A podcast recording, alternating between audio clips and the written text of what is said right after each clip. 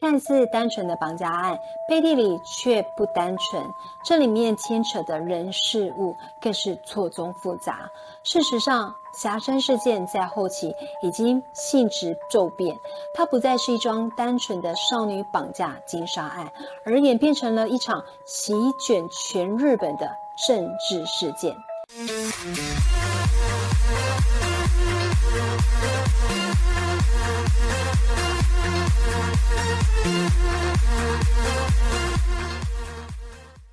大家好，我是佳佳。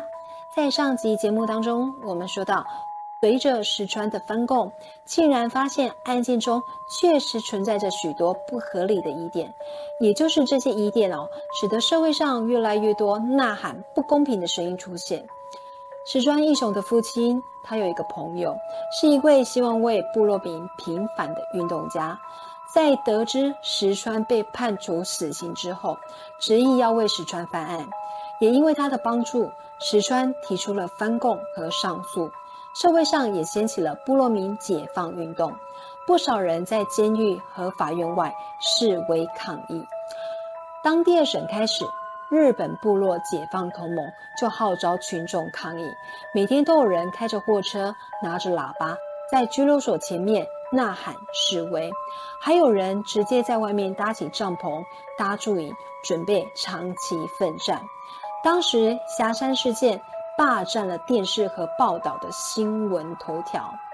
石川义雄也从一个杀人死刑犯摇身一变，成为了部落民维权运动的英雄。后来，在一九七四年的十月，东京高等法院二审改判。石川义雄由死刑犯改为无期徒刑犯，服刑约三十一年之后，在一九九四年的七月，石川义雄从千叶监狱假释出狱，并一直要求重启调查，还他清白。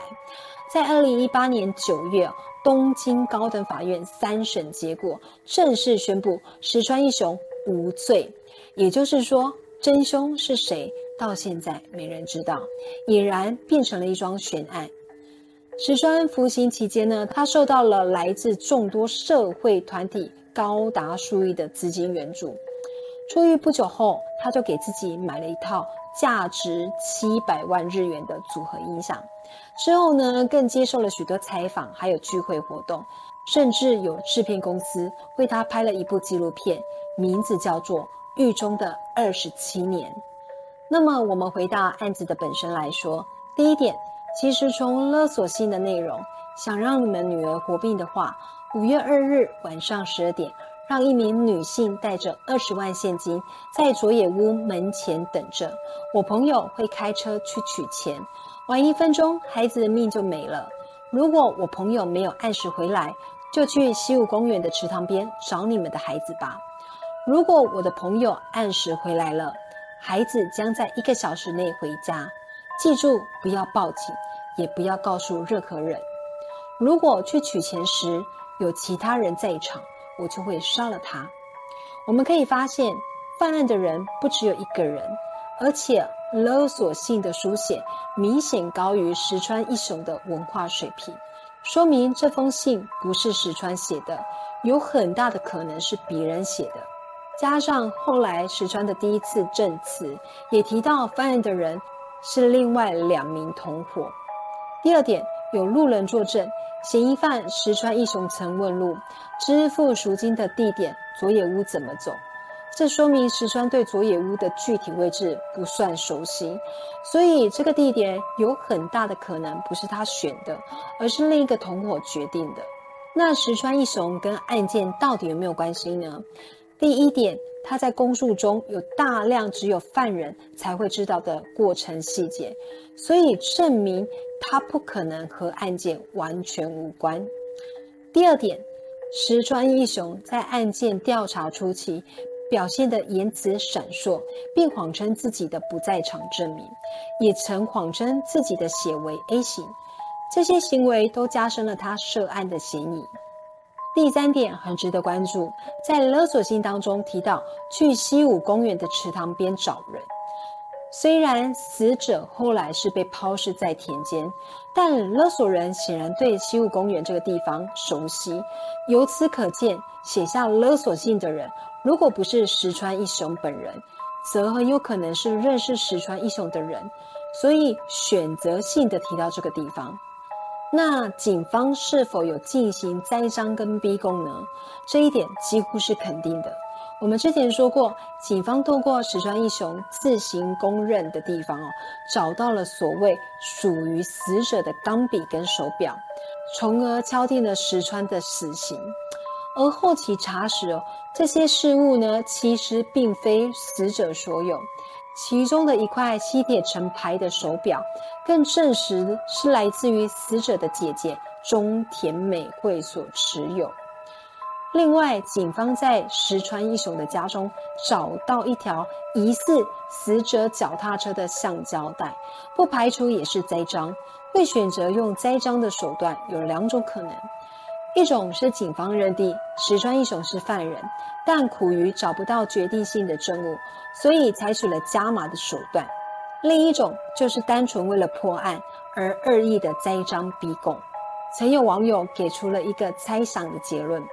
中田善之并非死于绑架奸杀，他的致死原因可能和另外未浮出水面的人员有关，有可能是亲属，有可能是朋友，但这些人应该都是属于全副阶层等级。他们出于脱罪的目的哦，所以花钱雇佣了几个底层人员，也就是石川他们，把中田善之的死伪造成一桩绑架奸杀案。为了方便事态推进哦，所以勒索金额也不高。而这个雇佣关系里呢，应该有几个层次哦，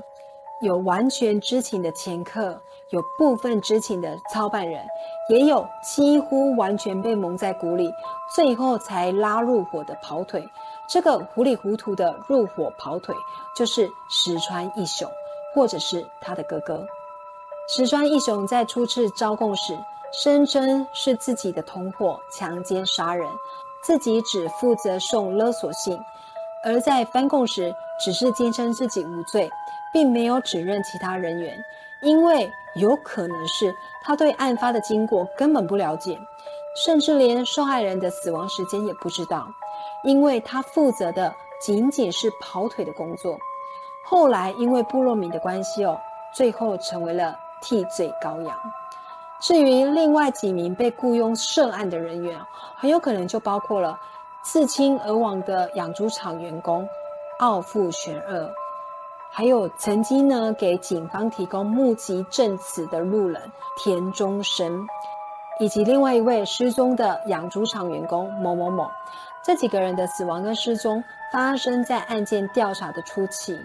那时石川一雄也尚未落网。这几个人。可能是畏罪身亡，也有可能是畏罪潜逃，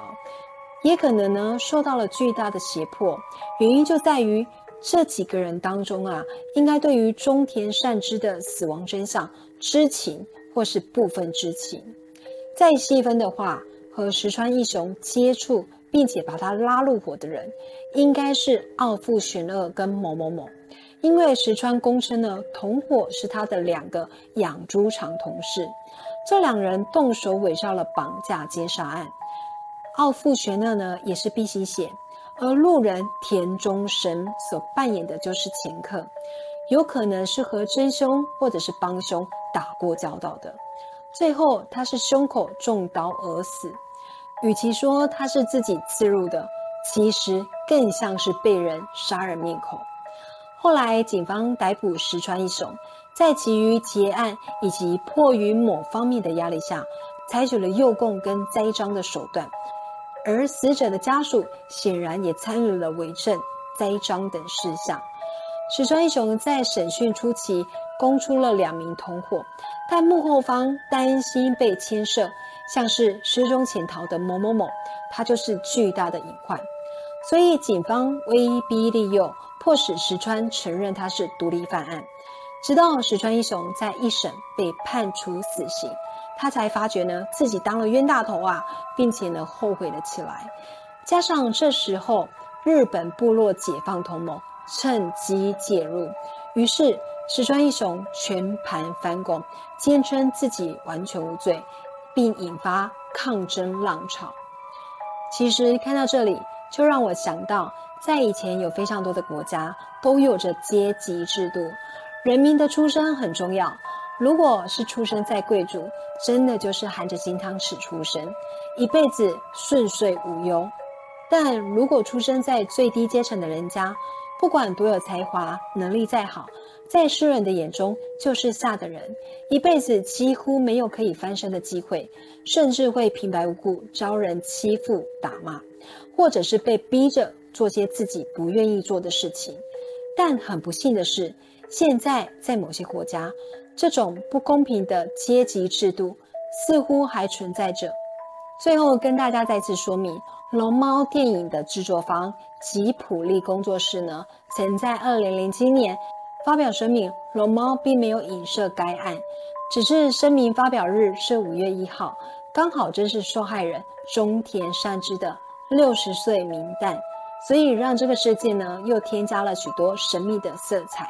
看完了这桩悬案之后，大家有什么想法吗？欢迎在留言处分享你的看法哦！再次谢谢收看的朋友，还没有订阅我的朋友，记得帮佳佳按下订阅跟分享，同时别忘了开启小铃铛提醒。您的善良举动会给佳佳莫大的鼓励跟支持哦。最近刚刚创立了频道的粉丝专业。请搜寻宠妃佳佳，欢迎上脸书、Facebook 帮忙点赞，冲冲人气。再次谢谢大家的爱护，我们下周见，拜拜。